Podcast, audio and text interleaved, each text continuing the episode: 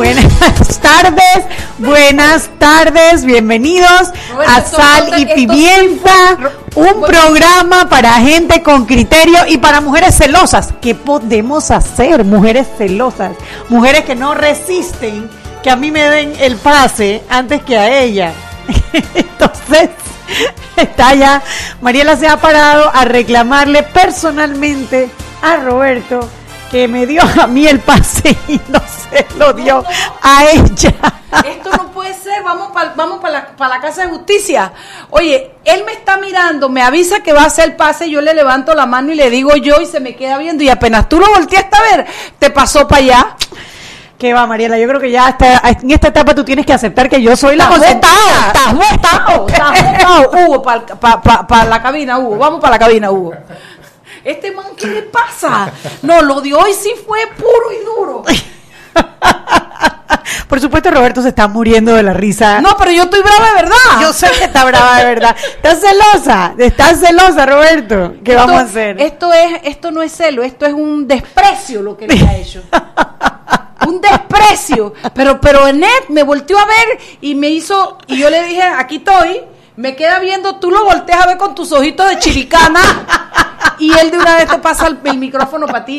No, no, no, no, no. ¿Qué casa de justicia le corresponde esto? Bellavista, vamos para allá, vamos para allá, vamos a Bolillano allá, esto lo hay que arreglarlo. ¿Cómo estás, Mariela? Te extrañamos ayer, Mariela. Bueno, mira, yo creo que hace falta las vacaciones. Cuando tú coges un día aquí y otro día allá, no es que no descansas, pero no es lo mismo. Pero sí, la verdad es que rico. Me fui para el valle con los chicos. Allá comimos en el restaurante de Lourdes Fábrega, que Lourdes, yo soy devota de Lourdes y de una crema de corvina con curry que ella tiene, que es un espectáculo. Desde que era golosinas acá cuando quedaba en mi otra oficina, por acá por el centro bancario. Yo ah, amo la cocina de Lourdes. Me fui allá a comer con los chicos, allá vimos el juego de Colombia, después bajamos y la verdad es que se te va el día los chiquillos se tiraron en el cano ese. Yo, por supuesto, que dije que eso no hay heavyweight ahí arriba. O sea, yo no me iba a. Si van a caer los árboles conmigo, estás loca. Estás loca. Además, que yo veía que el tipo le medía el arnés a uno y no le quedaba. Y el otro, digo, yo no voy a pasar mi pena que no diga que no tiene X2. No, no, no. no. Yo nada. Eh, tengo que hacer un llamado de atención porque me molestó muchísimo que en el lugar donde te montas en el canopy, la verdad es que aquí que caiga quien tenga que caer Tú vas y tú le pagas al muchacho con la tarjeta de crédito y le pides un recibo y te dice que no te lo puede dar. Y yo le digo, ¿por qué? Dice, porque esto es crédito. Le digo, mm, sí, sí, es crédito, pero tú tienes que emitirme un recibo de una factura fiscal. Dice, no, porque como es crédito, yo no... Mira, me dieron ganas de encaramarme por el mostrador y apretarle el botón para decirle dónde tenía que imprimirme la factura. Y no lo hice, pero me lo estoy desquitando por radio, porque estas acciones nos dejan mal, lo que todo lo que había ahí era puro extranjero estas acciones nos dejan mal ante los extranjeros y no ayudan. Entonces, muy feo que te diga que como es crédito, después de eso que no era, no era porque era crédito, sino porque él, él, no sabía cómo hacerlo. Entonces, eso quiere decir que él está todo el día facturando en ese canopy que no es, yo me gasté con los dos chicos 130 dólares la, la, la, vuelta del canopy. O sea, todo el día facturando 65, 25, 130, lo que sea, y él no está emitiendo factura fiscal. ¿Y sabes qué? No me importa, lo digo en público porque yo me saco la mugre para pagar todos los meses mi 7% para estar al día en la caja de seguro social y no es verdad que aquí los, los, los, los, comerciantes no, no, no, van a meterse en el cinturón, al final nos hacen daño a todos. Por supuesto. Eso me parece, y me molestó mucho que me dijera esa parte de que él no podía y que aquí todo es legal, le dijo, mm, no sé si todo, porque lo que no es legal es que no me dé factura. Así es que bueno. Sí, porque una cosa es el método que tú utilices para pagar y otra cosa es el, el, el, la factura en sí, que es el cargo. Él estaba convencido que yo me había comido el cuento. Yo le dije, mm, no. ¿Me cruzo o no me cruzo la barra? Dije yo. No, me, no, yo no estoy paisa hoy. Estoy de relax. Pero bueno, oiga, gente, hagan su factura fiscal y declaren, hombre, déjense vaina. Yo sé que la cosa está dura si yo estoy allá lamiendo, trapeando con la lengua a mi oficina. Pero hay que, hay que cumplir, hay que pagar. Olvídense de lo demás. ¿Ya? Bueno, ya aquí está no diario. voy a preguntar nada porque del otro lado seguro está Malú. Doña Malú, ¿cómo le va? Buenas tardes. ¡Ah, Henry! Henry, te extrañaba. ¿Qué tu caso me acaban de dar? Henry, estábamos convencidas de que tú te habías mudado para Rusia. Ah, obvio. Casi, pues falta, falta poco. Falta poco, falta poco. Estás metido en ese en ese televisor que no. Henry, pero pero yo pero yo hubiera apostado mi título que del lado allá estaba Malú. Porque tú estás perdido, perdido de la película. Estás cantando goles porque yo estaba viendo el juego de Panamá, de Colombia con, con Inglaterra y apenas metieron el último, de una vez vi que prensa sacó, dice que Inglaterra pasó a la final. Y digo, ese Henry que está pegado en Twitter, carajo. Así estábamos acá en eso, ¿no? Con los compañeros de, de deporte de la prensa y de mi diario aquí trabajando con el Mundial, ¿no? Bueno, lastimosamente Panamá, bueno, era se esperaba, ¿no? Panamá no avanzar a la otra ronda, pero el Mundial no deja de tener eh, su gran emoción. O sea que ese trabajo tuyo sí es bueno. tanda de infarto, como le llaman, ¿no? Sí, ese, esa, esa, tanda, ese, ese, ese trabajo tuyo es lo máximo, ver juegos y, comentarlos y estar pendiente del juego, así quien no trabaja, Henry Cárdenas. No, pero a veces hay que ser comedido, acuérdese que uno eh, cuando hace un, un, tweet o un comentario o algo en cualquiera de las redes o en la misma página, tiene que, por más que uno esté inclinado a favor de uno u otro equipo, tiene que ser lo más eh, centrado posible, no es tan fácil como pareciera. De verdad, sí, porque yo yo voy al que voy.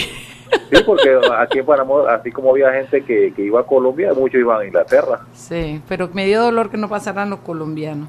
Sí, sí, solo bueno, solamente no, no nos quedan dos de la Ya, pues ya. Y el equipo de Uruguay y lamentablemente eh, se podrían topar en semifinal, así que uno de los dos, en caso de que superen la etapa de este fin de semana, podrá llegar a la final.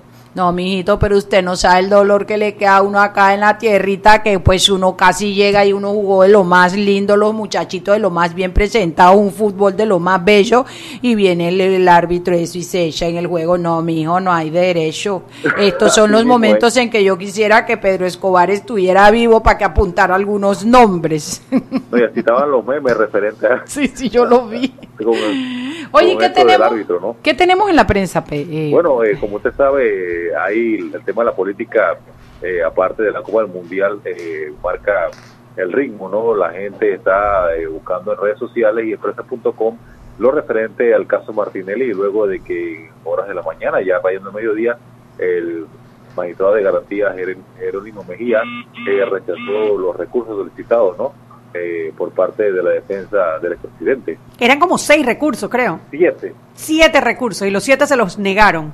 Pero es que seguro. Y bueno, y todo queda queda ahora para el lunes, para entonces eh, tenemos entendido que sería la presentación o la, de la parte del fiscal en cuanto a las pruebas, ¿no? Finalmente. Oye, después de tanto tiempo, finalmente el lunes empezaríamos no a llegar al victoria. Bueno, no cantes victoria, pero todavía le quedan como ocho muelas más a Martín. no, seguro, pero ya, si ya pasaron las nulidades y ya vienen las pruebas, en teoría el lunes deberíamos empezar a ver las pruebas, que es lo que mm. todo Panamá debe estar esperando, ¿no? No, yo creo que se será una de las partes, todo el proceso, a pesar de que es muy técnico para muchos de nosotros, eh, es interesante en algunos momentos eh, y sobre todo esta parte no de las pruebas no realmente de lo, conocer realmente de lo, de lo que hay de lo que tendrá que entonces la defensa posteriormente refutar no cuando el fiscal eh, el magistrado fiscal presente las respectivas pruebas. Así es así es. Qué más tenemos qué más leído qué más comentado sigue lo, el tema de la asamblea la de la planilla y de la 080 publiquen su planilla. hashtag. todo eso la gente lo está buscando ir un tema internacional eh, que la gente también está viendo y quería, por lo conmovedor que es, ¿no? Eh, sobre todo esto de los, de los chicos de futbolistas en Tailandia. Ay, hombre, qué tristeza. Sí, sí, sí, sí, sí. Pero por lo menos están vivos, los van a poder sacar, yo creo. Eh, sí, pero parece que no está tan fácil la sacada. Que el monzón está. el monzón está. La hermana Sil, la especializada, dieron acceso a ello. Hay, hay un video en, la, en el Facebook de los SIL eh, con, de los mensajes de los muchachos eh, diciendo que también de salud, sin embargo, eh, por el temporal, por la lluvia, se podría dificultar la situación de rescate, ¿no? Sí, por ahí le escribió la gente, uno de los mineros de Chile, ¿te acuerdas? De los que quedaron atrapados por varios... Correctamente. Ya le escribieron para darles apoyo, ¿no? Apoyo apoyo moral, que es todo lo que podemos hacer desde acá afuera. No, y exactamente, ¿no? Y, y estaba pendiente de le estaba, eh, que estaba dispuesto inclusive hasta viajar. Y mira que le oye, mucha fuerza es el mensaje. Y, no, les mandaron, les sí, les mandaron comida y todo, pero también clases de buceo, porque probablemente la única manera que puedan sacarlos de ahí es buceando. Es que tú viste, es como un zigzag, cuevas, son como cuevas. Imagínese, ¿no? eh, lo, son niños, o sea, de 12 a 16 años son niños, de repente un adulto, ya una persona joven de que pueda haber vivido mucha, ha tenido diferentes experiencias, pero con niños es un poco más complicada esta situación. Sí, yo estoy segura el nerviosismo, ¿no? Y la inexperiencia casual de, la juventud. Oye, son niños que necesitan que la mamá les dé besito y todo para que les, les sobe la panza todavía, pero yo estoy segura que mi San Miguel Arcángel y toda su hueste de ángeles van a estar ahí para sacar las oraciones de todo lo, de todo el mundo deben estar en este momento concentradas en esos muchachitos. ¿Y qué más, niño, que se nos acaba el, el, segmento? está bastante copado la hora y bueno, para mañana, bueno, seguimos con, con el tema Martinelli. También está eh, lo de la Asamblea, que las comisiones legislativas, eh, ya el panameñismo, el panameñismo pierde el poder. Eh, eso es lo que lo que se da para mañana. Y también aquí los compañeros de deporte, hay las huellas de imborrables del bar, que ha traído mucha polémica, no el bar con B, el bar con V, el, otro también trae polémica. El otro también trae polémica. Pregúntale a la mujer cuando el marido no llega. Vamos enumerando los casos y las situaciones que se han dado. Bueno, me alegro y tienen también la lista esta, ¿cómo que se llama lo de lo que lo de Irma, lo de Ah, el Ruta 2019 que está causando furor. Así mismo es. Wow, cómo hay quejas de los diputados de, de claro, pero bueno, eh, hombre, no hay mejor desinfectante que el sol y eso lo que está trayendo es luz para que conozcamos la trayectoria de los diputados. Así mismo es. Ruta2019.prensa.com. Bueno, don Henry Cárdenas, ha sido un placer escucharlo y comprobar que usted todavía trabaja con la prensa. Correctamente. Eh, y que podemos contar con su colaboración, pues. Y saludos a Malú. Saludos. Un abrazo, chao. Oye, y quiero aprovechar esto para decir que sí, lo de los diputados y lo de todo, pero también me tiene un poco preocupada. ¿Tú te acuerdas, Anet? Oh, ya vamos para el cambio. Pero tú te acuerdas, Anet, cuando la época de la cruzada civilista, que la misma gente de la asamblea y de todos lados era la que se encargaba de hacer las denuncias anónimas, decían todo lo que hacían mal, decían, oye, yo veo esta asamblea y yo veo que ahí no hay un solo funcionario que sea capaz de revestirse de patria y de hacer denuncias de cómo están funcionando las cosas allá adentro. Oye, son es que me dijo una, pero licenciada, si ahí todas tienen beca, todas tienen un hijo, una hija trabajando para un diputado, la otra no sé qué, o sea, todas son parte del sistema y todas todos y todas están involucrados en toda esa horda, en todo ese marasmo de, de administración de dinero. Y yo te quiero decir una cosa, yo creo que llegó el momento que dejé de hablar de los diputados y comencemos a hablar de la Asamblea en general, sus funcionarios y todo el que colabora en ese lugar, porque hasta ahora no he visto que uno solo haya salido a hacer la diferencia de demostrar que no todo lo que está allá adentro es corrupto. Bueno, eh, los, los, diputados están sacando poco a poco sus, sus planillas, pero me refiero a que ellos solo no deben cargar con esa mucura. Creo que hay más en eso. 6 y 15, vámonos al cambio. Seguimos sazonando su tranque. Sal y pimienta. Con Mariela Ledesma y Annette Planels. Ya regresamos. Siempre existe la inquietud de cuál es el mejor lugar para cuidar su patrimonio. En Banco Aliado tenemos la respuesta. Presentamos el nuevo plazo fijo Legacy, porque creemos en el valor del ahorro, la conservación y rendimiento de su capital y el fortalecimiento de su patrimonio. Banco Aliado, vamos en una sola dirección, la correcta. Para que su local, servicio o producto se dé a conocer o incremente ganancias, anúnciase en Sal y Pimienta 391-7670-6671-3411. Si usted nos escucha, sus clientes también. Sal y Pimienta 391-7670-6671-3411. Cuando creas que es hora de emprender tu historia. Cuando sientas que es el momento de iniciar algo grande. Cuando veas que la casa se quedó chica. Pide un préstamo hipotecario en el Banco Nacional de Panamá, con una tasa de interés anual estable y cómodas cuotas Banco Nacional de Panamá, grande como tú. Seguimos sazonando su tranque. Sal y pimienta. Con Mariela Ledesma y Annette Planels. Ya estamos de vuelta.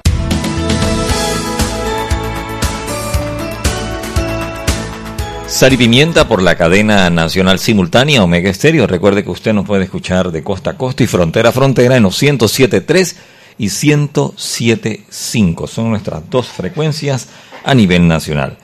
Si elegiste el mejor vehículo para ti, tu familia tu trabajo, deberías hacer lo mismo con el lubricante.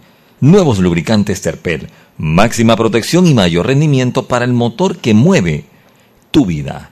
Recordemos la metrocultura. Para ingresar más rápido y seguir al vagón, dejemos salir primero a los usuarios que llegan. El metro de Panamá. Continuamos con más aquí en Sal y Pimienta.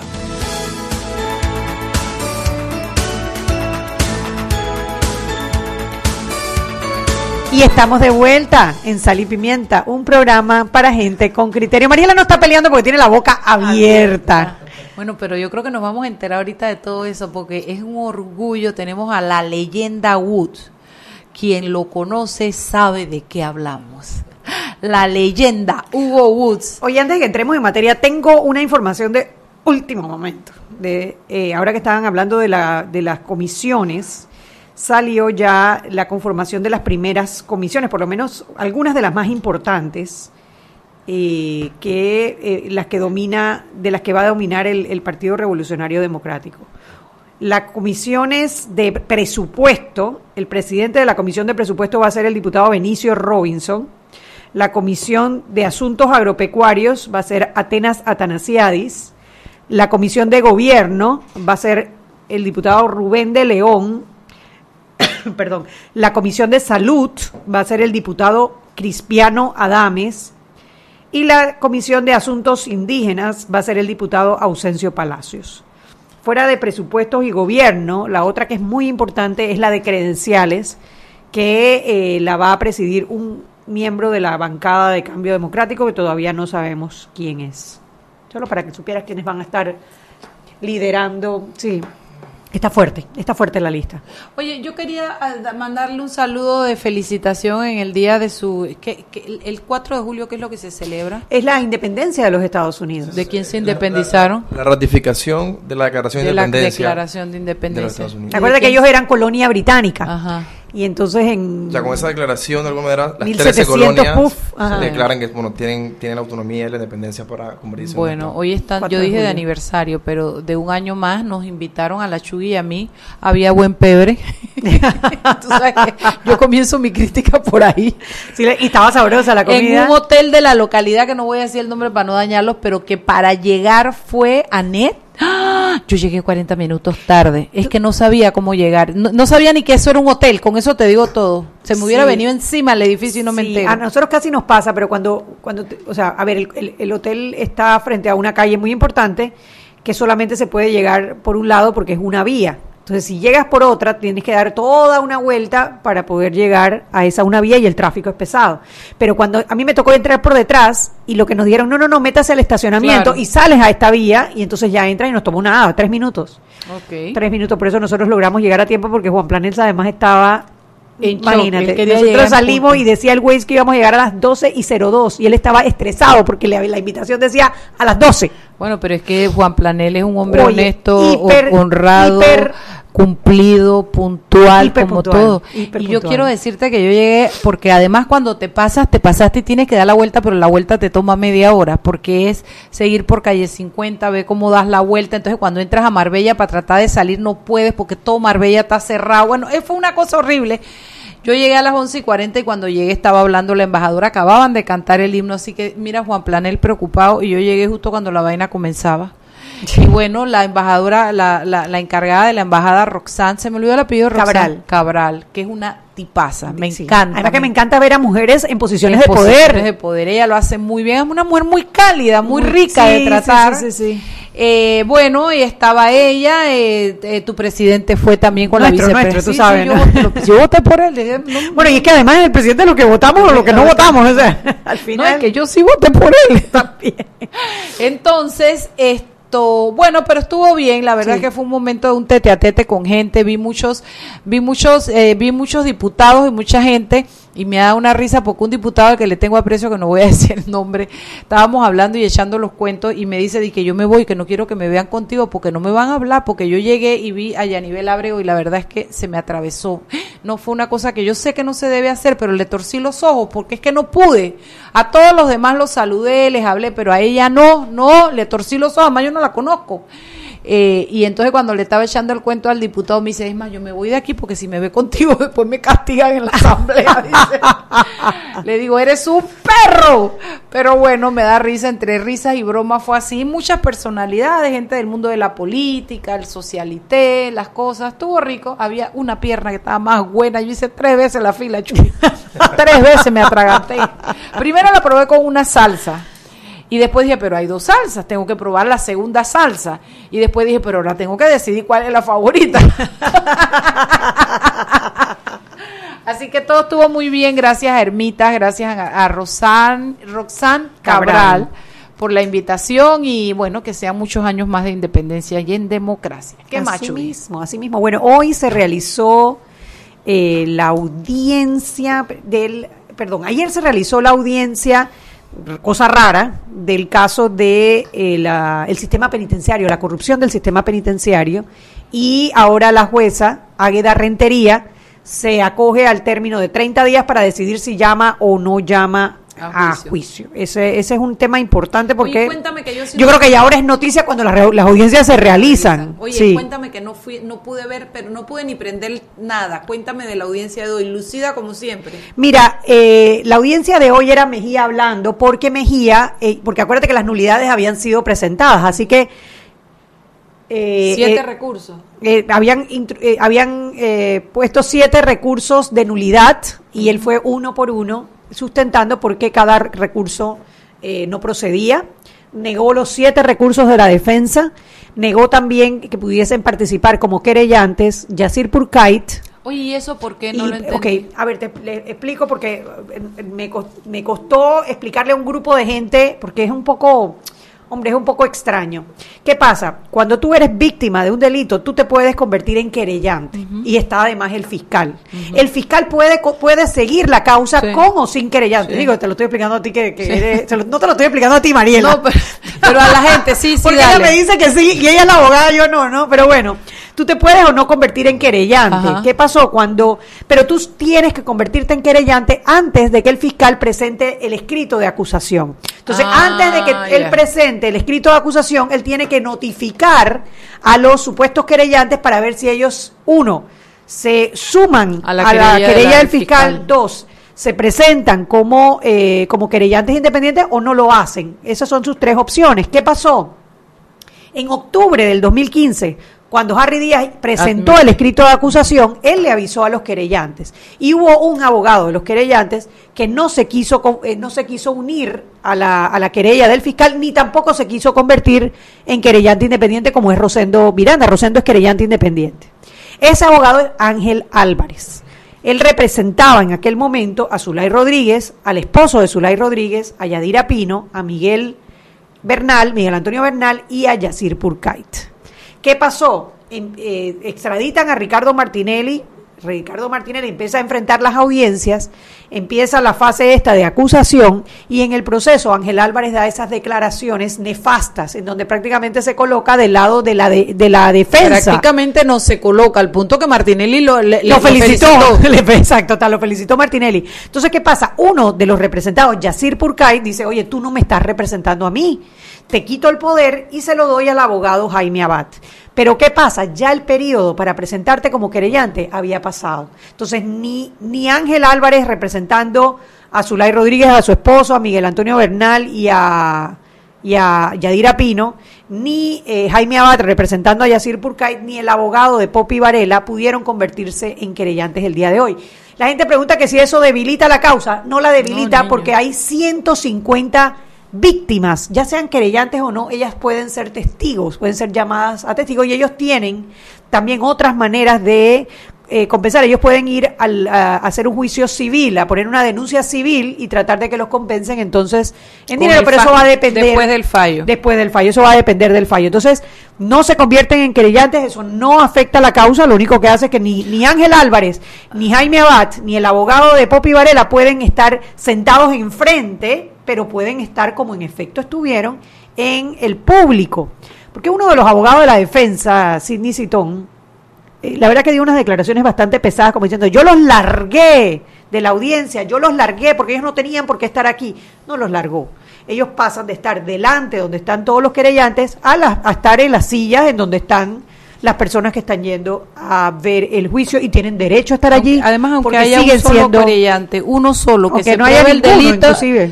Con que se pruebe el delito, después para resarcimiento económico hay- aparecerán muchos. aparecerán, claro, aparecerán, aparecerán. muchos después. Así que Bueno. eso eso fue lo que ocurrió el día de hoy. La audiencia se suspendió hasta el día lunes a las 9 de la mañana, cuando ya se va a empezar entonces, como dijo Henry, la fase de eh, presentar las pruebas. Las pruebas que se van a validar para después pasar al juicio, ¿no? Bueno, me alegro, me alegro. Si no es que le sale otra de las cuatro, las ocho muelas que le quedan, se le pica de aquí al lunes. Y el otro tema que tenemos mañana es la audiencia del el caso de eh, cobranzas del istmo, en donde está imputado, eh, eh, ¿cómo se llama? Cucalón, Luis Cocalón. Salerno. Exacto. Eh, bueno, Salerno hizo un acuerdo con la, con la Fiscalía, un acuerdo de pena, en donde se convierte en, en- en testigo, ya eso fue validado, así que mañana ya debe haber audiencia, esperemos que, esperemos que la audiencia se dé. Eh, la otra audiencia que se dio y que ya la jueza va a fallar, eh, que, que me- es parte de esto del sistema penal acusatorio, que es, es increíble lo rápido que es. Yo no sé si ustedes se acuerdan del caso de la de la muchacha que en Bocas del Toro apareció en, el en un camino escondido, que había sido violada, que fue asesinada, que el asesino o el presunto homicida fue un menor de edad de 17 años. Bueno, ya hoy fue la audiencia, se terminó y ahora tienen 48 horas el juez de Bocas del Toro para eh, dictar sentencia. Ay, Dios mío. Eh, eso fue como en febrero del 2017, o sea que a un año y tanto eh, estarán. Y él fue atrapado en octubre de 2017. Así que realmente ha sido un proceso como de, ¿qué? Siete, ocho meses y ya pues ¿Qué esperando puede el llevar un chiquillo de 17 años? A menos que le tenga rabia a la madre y se haya, eh, no sé, agarrado a esa pobre mujer de 50 años para hacerle el daño que le hizo. Te sugiero que vayamos al cambio, Shugi. Cuando regresemos entramos en materia con la leyenda o todavía tienes algún otro... No, vámonos al cambio y de regreso seguimos con Sal y Pimienta, el programa para la gente con criterio. Seguimos sazonando su tranque Sal y pimienta. con Mariela Ledesma y Annette Planels. Ya regresamos. Siempre existe la inquietud de cuál es el mejor lugar para cuidar su patrimonio. En Banco Aliado tenemos la respuesta. Presentamos el nuevo plazo fijo Legacy, porque creemos en el valor del ahorro, la conservación y rendimiento de su capital y el fortalecimiento de su patrimonio. Banco Aliado, vamos en una sola dirección, la correcta. Para que su local, servicio o producto se dé a conocer o incremente ganancias, anúnciase en Sal y Pimienta 391-7670-6671-3411. Si usted nos escucha, sus clientes también. Sal y Pimienta 391-7670-6671-3411. Y aquí vamos en el metro. Esta señora se acerca al botón de abrir la puerta, lo va a apretar y ahí mismo le cae el central. Claro, que tenga paciencia, hay que esperar a que se encienda la luz verde. Seguimos acá en la estación del metro. Aquí viene este, se está acercando al botón rojo de frenado de urgencia. ¿Qué hace? ¿Lo va a apretar? Muy mal, muy mal. Y muy bien la intervención del árbitro. A este le sacan la roja. Y mira a este, se va a bajar a los rieles. ¡Qué locura! ¡Qué locura! No, no, no, roja clarita. ¿Cómo se va a bajar a los rieles? Fuera de juego, señor. Sigue las reglas de comportamiento del metro. Son para tu seguridad y para que el metro siga avanzando como te lo mereces. Metro de Panamá. Lo bueno avanza. Seguimos sazonando su tranque. Sal y pimienta. Con Mariela Ledesma y Annette Planels. Ya estamos de vuelta. Sal y pimienta por la cadena nacional simultánea Omega Estéreo. Recuerde que usted también nos puede escuchar en el canal 856 para las personas que tienen el sistema de cable onda o entrando a nuestra página web www.omegastereo.com. Dos opciones, ver y escuchar o simplemente escuchar. Bajando la aplicación Tuning Radio en sus celulares, TuneIn Radio, busca radios locales Omega Estéreo y allí también nos puede escuchar perfectamente. Gánate un viaje para dos personas a Bogotá, Madrid o Cancún con tus tarjetas Visa de Banco Nacional de Panamá. Por cada compra o adelanto de efectivo de 10 balboas, recibirás un boleto electrónico aprobado por la JCJ Resolución 757 del 25 de mayo del 2018. Para conocer más sobre esta promoción, usted debe ingresar a www.banconal.com.pa. Repito, www.banconal.com.pa y a nuestras redes sociales. Banco Nacional de Panamá. Y descarga Movistar Play y disfruta gratis todos los partidos en vivo desde tu celular sin consumir tu data LTE. Movistar, el único operador con los derechos exclusivos para transmitir los 64 partidos, incluyendo 16 partidos simultáneos de la Copa Mundial FIFA Rusia 2018 a través de datos móviles. Continuamos con más aquí en Sal y Pimienta.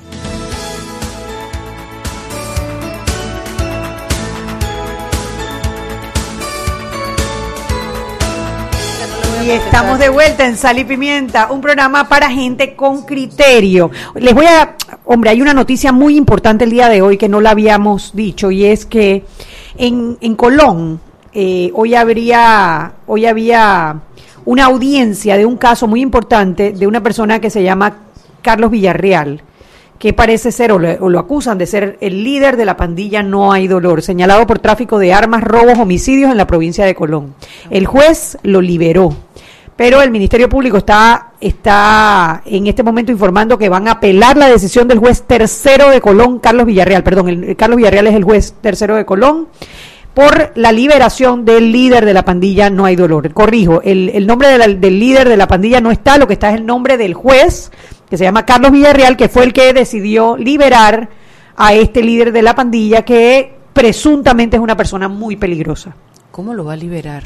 Bueno, eso es lo que no me explico. Ahí en Colón. Colón es un car wash. Mira, un mundo yo creo aparte. ahí es donde nosotros nos damos cuenta que el que nosotros tengamos una, una justicia verdaderamente objetiva, independiente, valiente, expedita, es lo que nos puede a nosotros proteger también en temas de seguridad. Claro. Porque de qué sirve que la policía haga todos esos esfuerzos para Claro. atrapar a estos delincuentes, a, a los a, narcotraficantes, líderes de pandillas, eh, casos de corrupción, si en el sistema judicial los liberan. O sea, es, es, hasta frustrante para la pro- pro- propia policía. O sea, ellos están metiendo gente en la cárcel y están entonces los jueces soltándolos ya sea por, por, por, por temas de forma que no, o sea, obviamente hay que respetar el debido proceso, hay que, tiene que ser basado en pruebas, pero eh, el tema de la corrupción en el sistema judicial preocupa muchísimo.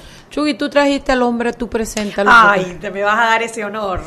Me vas a dar ese honor. Además está bonito, te ¿Verdad que sí? Cuando Es yo que lo le- vi cruzar es que la él es calle, bonito, él es le vi bonito. la, la pinta, yo dije, este es un Calvin Klein, el tipo se le ve la pinta neoyorquina así como...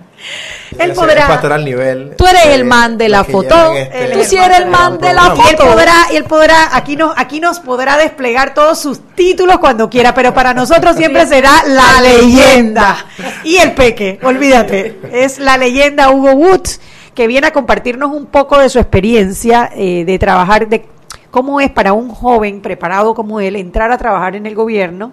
eh, y que y nos viene a hablar también de sus proyectos futuros. Lo van a disfrutar eh, muy Y- como y- lo disfrutamos nosotras. Sí, y yo quisiera comenzarla, que comenzaras a hablar, Hugo, desde el espacio de quién es Hugo Woods. Cuéntame de tus años en el interior, allá en el pueblo ese donde tú vivías, hijo de una mujer, con cuántas hermanas mujeres. Cuéntame un poquito cómo sale e- ese lindo chombito de allá, de, de, de qué parte de Ocu eres tú? Yo el centro de cabecera. De cabecera ocupa venir para Panamá, toda esa trayectoria hasta que quedas trabajando con Isabel de Sainmal, al Sainmalo de Alvarado. Pero cuéntame de Hugo chiquito, ¿dónde nace Hugo? Mira, antes, y muchas gracias por la invitación, les decía que la verdad que me pone muy contento. Yo fui de los, de los primeros que, peques que estuvo en el programa y de verdad que venir a contarles un poco de la experiencia también es muy significativo porque también como que es una continuación de una experiencia que para mí ha sido maravillosa. De una y- historia bella. Y, y gracias. Mira, yo siento que, que ahora que estamos hablando del mundial y, y tal, yo siento que soy como producto de un gol al minuto 128.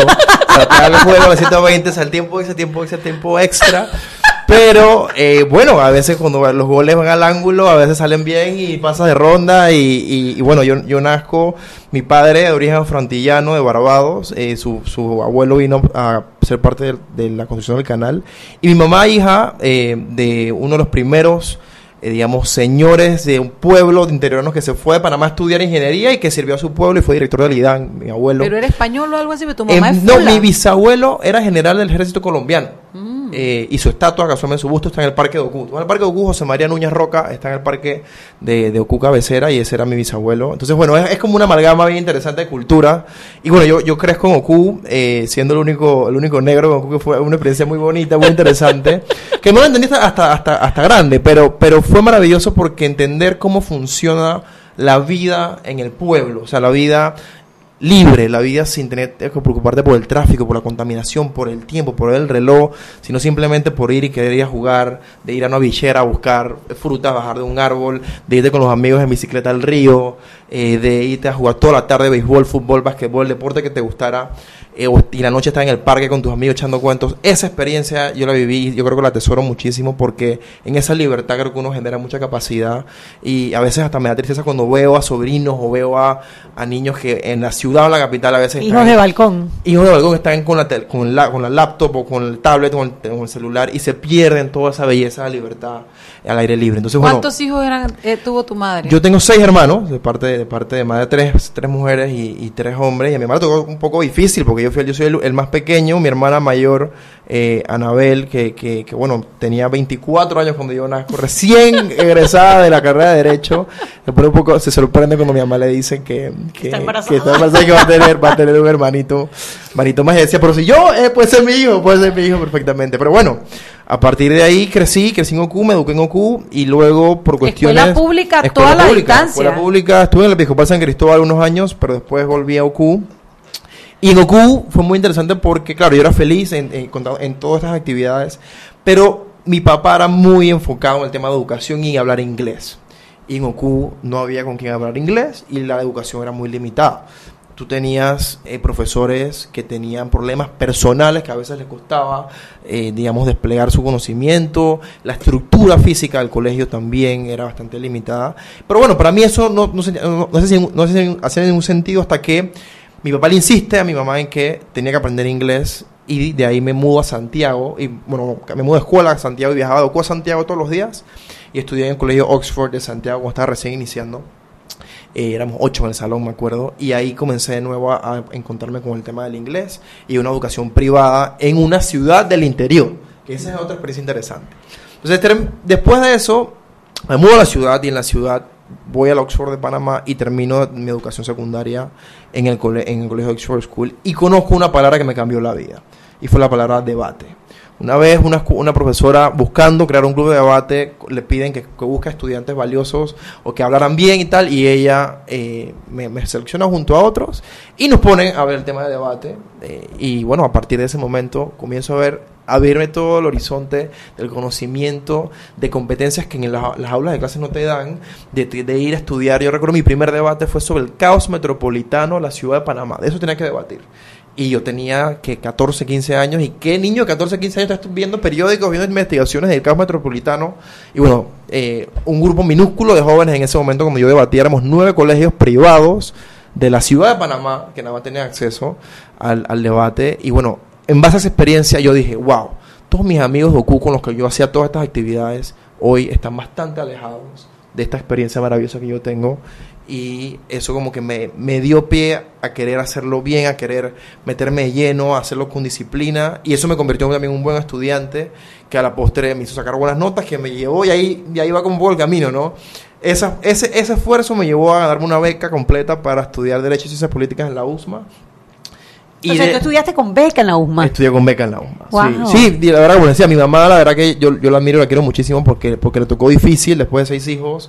Eh, ella estuvo casada con, con, digamos, con, con el papá de mis hermanos y eh, viviendo en otro país, en Venezuela, y eso, eh, ella era ama, ama de casa prácticamente. Entonces, venir y no solamente ser independiente, sino que, ¿sabes? criar a un niño recién nacido y buscar trabajo, esto fue muy complejo.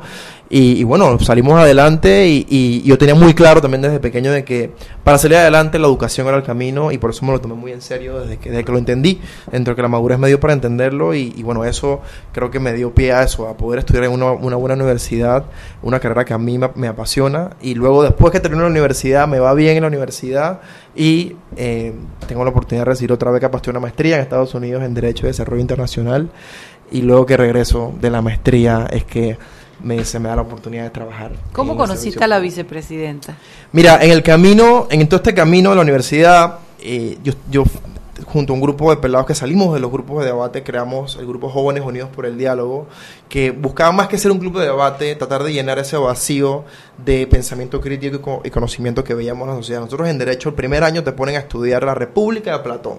La República de Platón, los que lo han leído, es un libro que se basa en diálogos bastante elevados o, virtuosos, llamaba Platón, donde se cuestiona el status quo de la sociedad eh, eh, griega en ese tiempo y era sobre hablaba sobre la democracia cómo debería ser el orden de la sociedad etcétera. Y cuando leíamos el libro y analizábamos era era fascinante la discusión pero cuando llegábamos a nuestros hogares y veíamos la tele y veíamos a Chillo presidente de la asamblea o sea eso era un contraste muy fuerte y decíamos no no, o sea, Platón no contaba aquí, no, aquí, aquí, estamos muy alejados y no solamente verlo presidente de la asamblea sino los espectáculos que montaba en la silla presidencial de una tribuna que se supone es la que mayor representatividad tiene para la sociedad panameña. O sea, para nosotros era algo inaudito y con la rebeldía de la juventud en la universidad, nada, nos dio por crear este grupo y no solamente para hacer el grupo de debate de la USMA que no tenía, sino para llevar el debate fuera del círculo en el cual nosotros habíamos crecido. Y eso fue lo que, que hicimos y, primero entendimos que para hacerlo teníamos que generar credibilidad y nos fuimos a crear clubes de debate en colegios históricos que no tenían. La Salle, San Agustín y el Colegio Javier. Tres colegios históricos. Ahí, estaba mi hijo. Tres colegios históricos que nunca habían escuchado tampoco esta palabra y nosotros decíamos, bueno, quizás con ellos, que son ya, escuelas más organizadas, ordenadas, podemos ver si nos va bien. Tenemos, pelados de 18, 19 años, para ver si tenemos la capacidad de hacer algo como esto. Y nos fue muy bien, vimos resultados maravillosos, jóvenes que apenas vieron la oportunidad dijeron, uff, hasta que al fin vemos algo como esto, porque muchos decían, no, oratoria no es suficiente, necesitamos algo más. Y a partir de ahí dijimos, bueno, vamos, vamos a dar el salto y vamos a llevar el concepto de debate a las escuelas públicas de todo el país. Y eso se lo presentamos al, al, Ministerio de Educación. El Ministerio de Educación nos dio eh, la aprobación y ahí se desarrolla la idea de la Asociación Panameña de Debate, que hoy día está llevando esto una realidad y de tercer año consecutivo estamos llevando adelante. Wow, y está cambiando vidas, Mariela. Mira, la Perdón, la, la, la, asociación ahora lo que la diferencia es que incluye escuelas públicas. ¿Le ha dado la oportunidad a escuelas públicas? Ese es el objetivo. O sea, el objetivo es principalmente que colegios públicos, y que no importa, más, que eso, que no importa tú de, a dónde crezcas, si eres de Ocu, eres de Boquerón, si eres de Alange, si eres de la comarca Nove, si eres de La Palma de Darién, tú, como tú no joven no decides a dónde naces, a dónde creces, Tú no decides la escuela que te ponen tus padres, tú sí puedes decir qué haces con la educación que tienes. Y nosotros queremos dar el acceso a que ellos, si el debate les ayuda a desarrollar sus competencias, lo puedan hacer. Y, van tres años incluyendo escuelas públicas. Exactamente. Y es ahí donde yo te digo que te cambia la vida. La vida. te Está cambiando vidas. Por mi hijo, Daniel, que obviamente nació eh, con privilegios, obviamente escuela privada desde que, desde que entró en maternal, etcétera, hasta que se graduó él eh, conoció el debate a través de HUT cuando estaba en el colegio Javier. Mío, digo, él no ha sido malo en la escuela, pero no era sobresaliente en las notas. Pero encontró en el debate el, el, la pasión por hacer algo que, que tuviera que ver con la escuela, más allá que rellenar un requisito de una nota.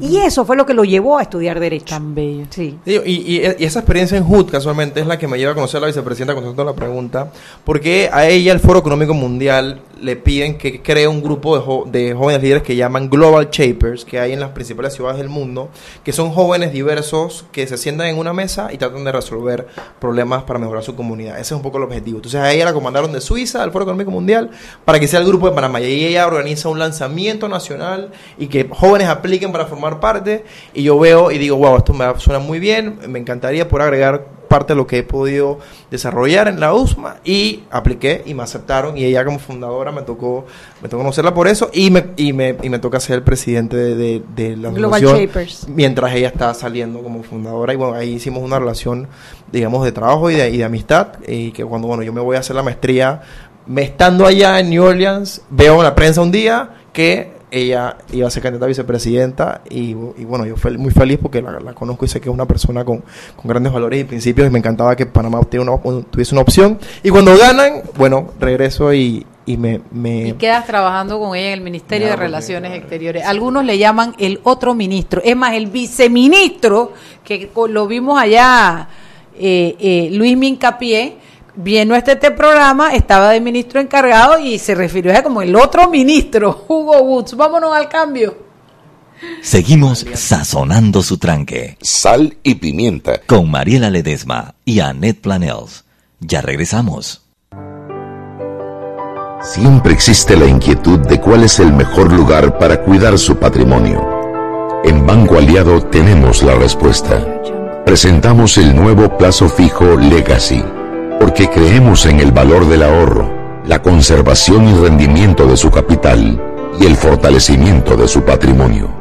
Banco Aliado, vamos en una sola dirección, la correcta.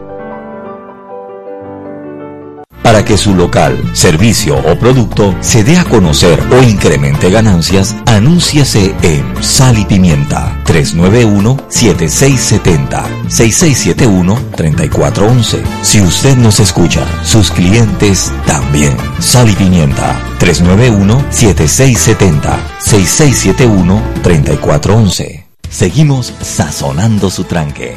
Sal y Pimienta con Mariela Ledesma y Annette Planels. Ya estamos de vuelta.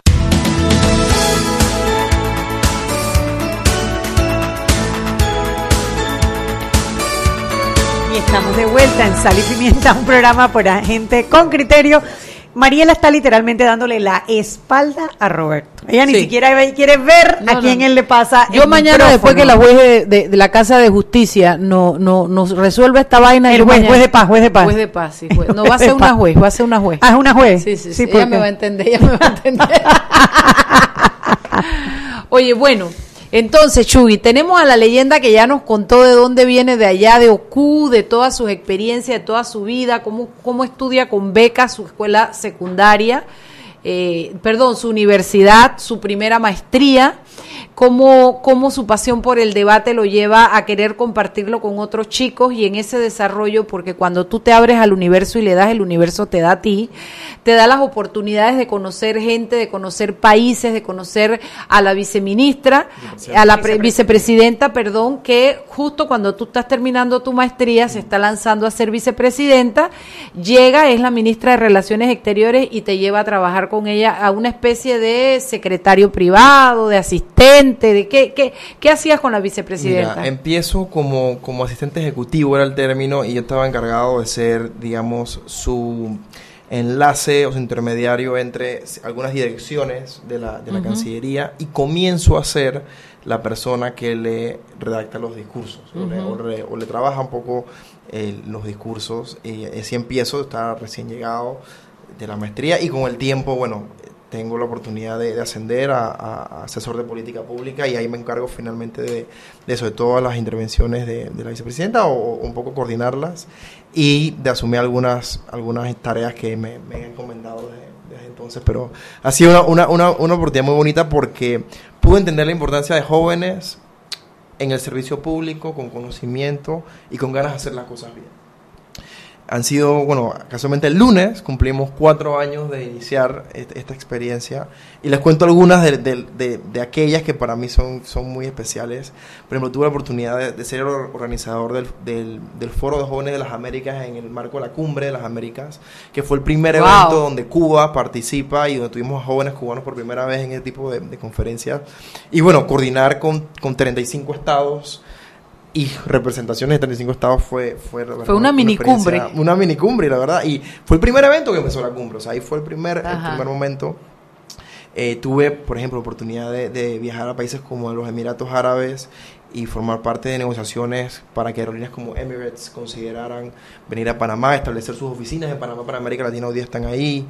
Em, hoy me hablaba con Aneta afuera de, que, de todo, el tema de equidad de género, que se ha desarrollado una agenda importante de... Sí, para la vicepresidenta es muy importante ese tema. Y, bueno, ella, me ella decía que como, como hombre eh, quería que alguien pudiese impulsar un poco la estrategia y, bueno, me dio esa, oportunidad y creo que hemos hecho, hemos hecho bastantes avances en ese sentido. en mi formación de abogado pude redactar proyectos de ley, reglamentos para, para la Cancillería, que hoy día, eh, digamos, son parte de, del funcionamiento, la vigencia de la norma que, que se utiliza. Eh, fui parte del equipo que tuvo que ver con todo lo de Panama Papers ese día, cuando ocurrió, después la semana, toda la estrategia para seguir después. Eh, hasta me, me, tocó ir a, a, conocer a Stiglitz en su momento cuando se le pidió que fuera parte del comité. ¿Por qué no llevaste la cicuta?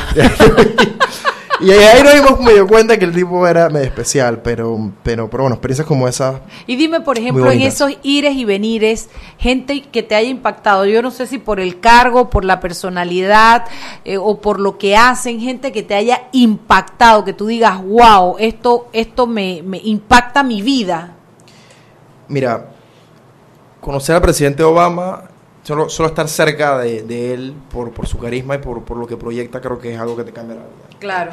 El presidente José Mujica de Uruguay también eh, es de verdad, diría que una persona que, que está en otra, en otra, otra, otra, otra esfera, o sea, como que él está en otro, en otro mundo, o sea, él está, él está como levitando, yo lo sentía, como un tipo que, o sea, cada vez que hablas una, una frase, para él fue impresionante también estar con él, conocer al... Eh, al, al sheikh de los Emiratos Árabes Unidos y, entrar a, su palacio y, con un poco compartirle lo que era Panamá rápidamente. También fue una experiencia brutal ver, él recibe a las personas con, su familia y la familia de la familia, o sea, en 200 personas en el salón donde recibe a, los, mandatarios de otros países.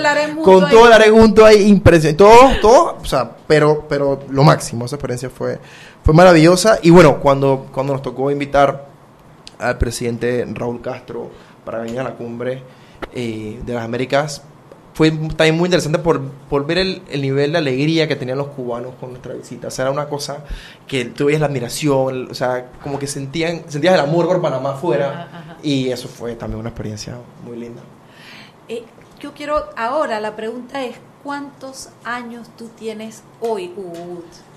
Tengo 27, 27 años y estos últimos siete años de tu vida eh, ha sido como un tobogán, como subidas y bajadas, experiencia, y, lo maravilloso de esto es que todo, o sea, tú eres el mismo hijo de Ocúpata en el suelo, de bichera, de escuela pública, que vino, que conoció la palabra debate, que se involucró, porque muchos chicos conocen la palabra debate, pero además quisiste compartirlo, pensaste, yo me acuerdo cuando yo fui a Las Vegas, la primera vez que yo fui a Las Vegas yo tendría 23 años.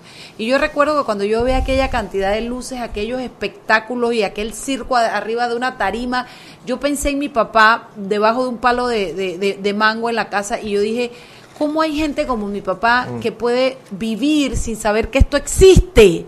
O sea, aquella, vaya, aquella magia, aquella infraestructura, aquella... Papá ni se lo sospecha, papá era feliz cosechando sus mangos y enseñándome el tamaño de los mangos. Entonces, eso mismo te digo a ti, o sea, tú debajo de ese árbol del debate, lo quisiste llevar a tus amigos de Ocu, lo quisiste mm. llevar a, porque tú sabías que les iba a cambiar la vida, y cómo tu vida cambió en base a esa misma decisión de vida que tomaste. Sí. sí. Y todas las, las vidas que está tocando y cambiando en el proceso, ¿no? Eh, hoy Hoy vi un, post de que de eso se trata la vida, olvídate. del equipo del colegio del, de OCU, Rafael Quintero Villarreal, que participó en un debate organizado por HUD en la USMA casualmente.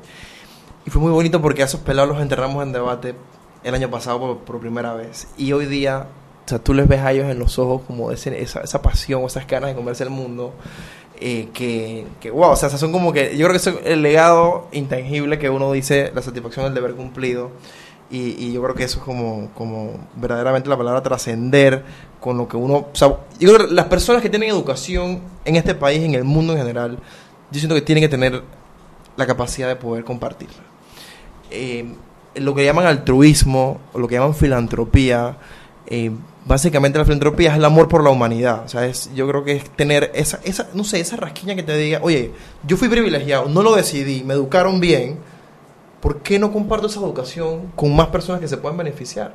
Panamá es el décimo país más desigual del mundo según el Banco Mundial, cifras del año pasado.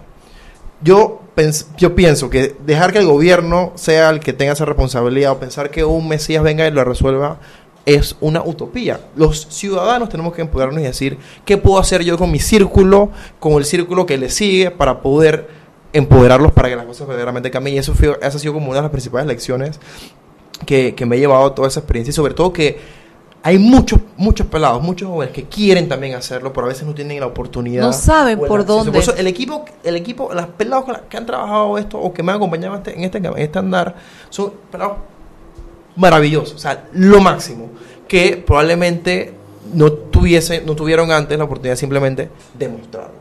Y yo creo que en Panamá a veces falta eso, actividades o espacios donde se puedan desarrollar No es casualidad que todos nuestros peques o el 90% de nuestros peques haya hecho debate y haya estado en, en y haya estado ahora en ASPADE y, y, hayan sido Global Shaper, y, o sea, es, es el mismo círculo. Si tú te das cuenta, todos nuestros peques tocan esto, tocan lo otro, pero les cambia la vida porque tienen hambre y porque van en busca de. Pero el programa se nos está acabando y yo quiero regalarle a nuestros oyentes la maravillosa noticia que yo acabo de conocer por Hugo, porque usted dice, bueno, ya el pelado llegó, ¿qué más puede seguir? Pues hay más. Ahora, ¿qué sigue para ti, Hugo Woods? Porque se acaba el gobierno, se acaba tu trabajo con la vicepresidenta, te llevas todo lo aprendido, pero ¿qué sigue para la vida y la carrera de Hugo Woods? Mira, la verdad que, que tengo no sé, yo estoy muy contento, pero sobre todo muy honrado de, de, ser el primer centroamericano que, que logró una beca para estudiar en, en, la Universidad de Tsinghua en China, que dicen es la mejor universidad de, de China, una, una, una maestría en, en, política pública, la verdad que es maravillosa. Yo, la, la, la, vida te pone las cosas a veces y tú no entiendes por qué. Les cuento un poco cómo llega esta oportunidad a mi vida. El 2017 me toca ir al Foro Económico Mundial en Davos y por primera vez el presidente chino Xi Jinping va a ese foro y habla sobre globalización inclusiva. Cómo los países pueden en la globalización ser más incluyentes y no dejar a nadie atrás. Ese era su mensaje y todo el mundo revoluciona y que China, ¿por qué está hablando de este tema? Sí. yo ahí, o sea, yo ahí quedo como que, wow, me llamó la atención. Regreso a Panamá y me da vueltas y de repente, el 13 de junio del 2017, Panamá establece relaciones diplomáticas con China. Ahí me toca ser uno de los voceros del gobierno que habla para explicar que va a, y vine a este mismo a este mismo set me senté ahí me acuerdo con Nito Adames eh, a hablar sobre eso con el ministro de salud Miguel Mayo que estaba aquí me acuerdo clarito.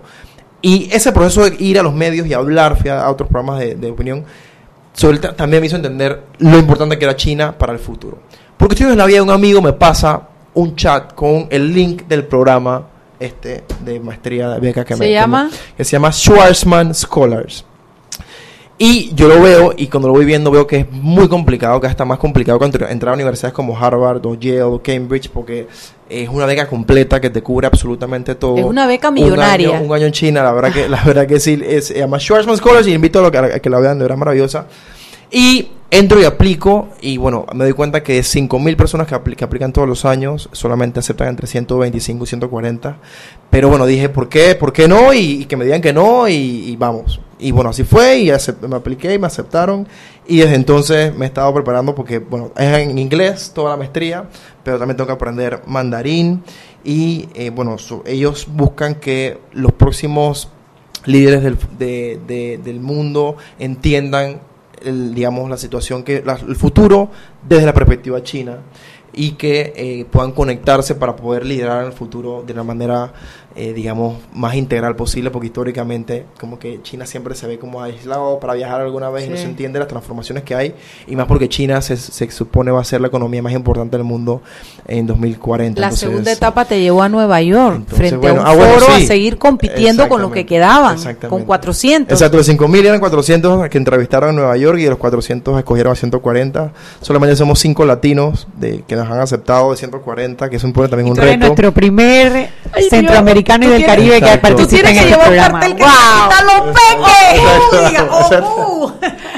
Yo no, yo quiero saber tu madre, ¿cómo está? Ya son las siete, sí. Yo quiero saber tu madre, no cabe en ella. Ella está muy contenta y orgullosa. Ella, ella se des, ella se babea por ese hombre. Y las hermanas, yo no babeamos, imagínate la madre. Y las hermanas, ah, Anabel y todo el mundo, todas están babeadas con ese hermano que podía haber sido hijo de ellas. No, y gracias a ellas, debo decir, y eso algo como si yo se los dedico a ellas, porque gracias a ellas, a su apoyo, a creer en mí, creo que puede llegar. Y creo que esa es la historia de muchos jóvenes que a veces en el camino se quedan porque les falta quizás apoyo de su familia, apoyo de lo que los rodea, un amigo. Y bueno, yo, tuve la gracia de poder tenerlo y eso yo creo que no es un logro solamente mío, es un logro de todo lo que me rodeó, que creo que también es lo que le rodea a la gente que... ¿Cuándo te vas? El 23 de agosto, el día que salgo. ¿Y dónde vas a estar radicado estudiando? Voy a estar en Beijing, en la Universidad Tsinghua, que en el edificio Schwarzman, que es el edificio de la, de la maestría que hicieron especialmente para este programa. Y bueno, eh, de verdad que con muchas ganas de conectar a Panamá y a Centroamérica con China y traer mucho conocimiento, porque creo que nuevamente, como empecé, Panamá necesita de jóvenes honestos, con capacidad, que quieran servirle a su país para cambiar la, la, la, realidad que tenemos. Y bueno, yo quiero ser uno de esos que pueda volver y agregarle valor. No, no, no, yo estoy babiada completamente. Ah, yo son las, inspiraciones que a uno le, sí, sí, le y yo quiero decirles a ustedes que me escuchan que, que yo suelo relajear y suelo todo, pero soy una mujer eh, que realmente ama estar cerca de los jóvenes. Yo los disfruto enormemente y yo sé que ustedes un día de los próximos 10 o 12 años, ustedes van a volver a escuchar el nombre de Hugo Woods. Nosotros acá en casa siempre lo fregamos y le decimos que el futuro presidente y él dice, no, nadie sabe las vueltas que da el destino. ¿Quién ha dicho que no sé qué? Porque no quiere aceptar que está destinado a guiar todo un país. Pero Créanme que Hugo es uno de nuestros peques y al igual que todos, todos nos llenan de orgullo. Sí valen nuestros jóvenes, sí quieren, sí tienen para aportar. Estos son sus sueños, son diferentes a los nuestros y los métodos de ellos son diferentes a los nuestros tenemos que apoyarlos y tenemos que confiar en ellos porque el Panamá le espera mejores tiempos. Y gracias a ustedes por abrir el espacio. Le decía Net, los viernes de Peques, es, ustedes no se dan cuenta, pero lo valioso y único que es en este país, un programa que escucha mucha gente, todos los viernes tenga un espacio para jóvenes y ustedes no lo hacen por lo bonito que es tenerlos. Yo creo que es porque saben el valor que tenemos es que lo disfrutamos, nosotros disfrutamos estar con los chicos, de verdad, el oírlos, nos embebemos de todo lo que saben, de cómo, o sea, de verdad nosotros nos nutrimos, ¿no? Y bueno, hijo de mi corazón, yo le pido a mi Diosito que te lleve envuelto así a San Miguel Arcángel, te lo presto para que te lo lleves, te cuide. Ya sé que esa maestría incluye viajar por China, conocer China. Todo te lo voy a permitir menos que vengas casado con una china. Tú tienes que venir a casarte con una panameña. Puede ser que se case con la china, pero que se lo traiga para acá. Bueno, eso es lo que me refiero. Él va y regresa. Eso es lo que yo siempre le digo a Betty. tú vas y, regresa. Nada de que yo me quedé acá y la chinita me... Hoy nos hemos portado fatal, padrino, lo sentimos porque el programa está muy bueno. Teníamos que terminar así. Bueno, a ustedes que nos han escuchado, esperamos que hayan disfrutado porque él también es un pedacito de ustedes, es un chico panameño. Esperamos que se hayan revolcado en esos sueños y en ver que sí se puede y que lo que se requiere es el hambre de salir adelante. Los queremos Mañana los esperamos para un nuevo programa que la Chugui no viene. Yo voy a estar y desde ya estoy tomando lo motil porque no sé cómo lo puedo hacer sin ella. Pero ya saben. Hasta mañana. Hemos presentado Sal y Pimienta con Mariela Ledesma y Annette Planels. Sal y Pimienta. Presentado gracias a Banco Aliado.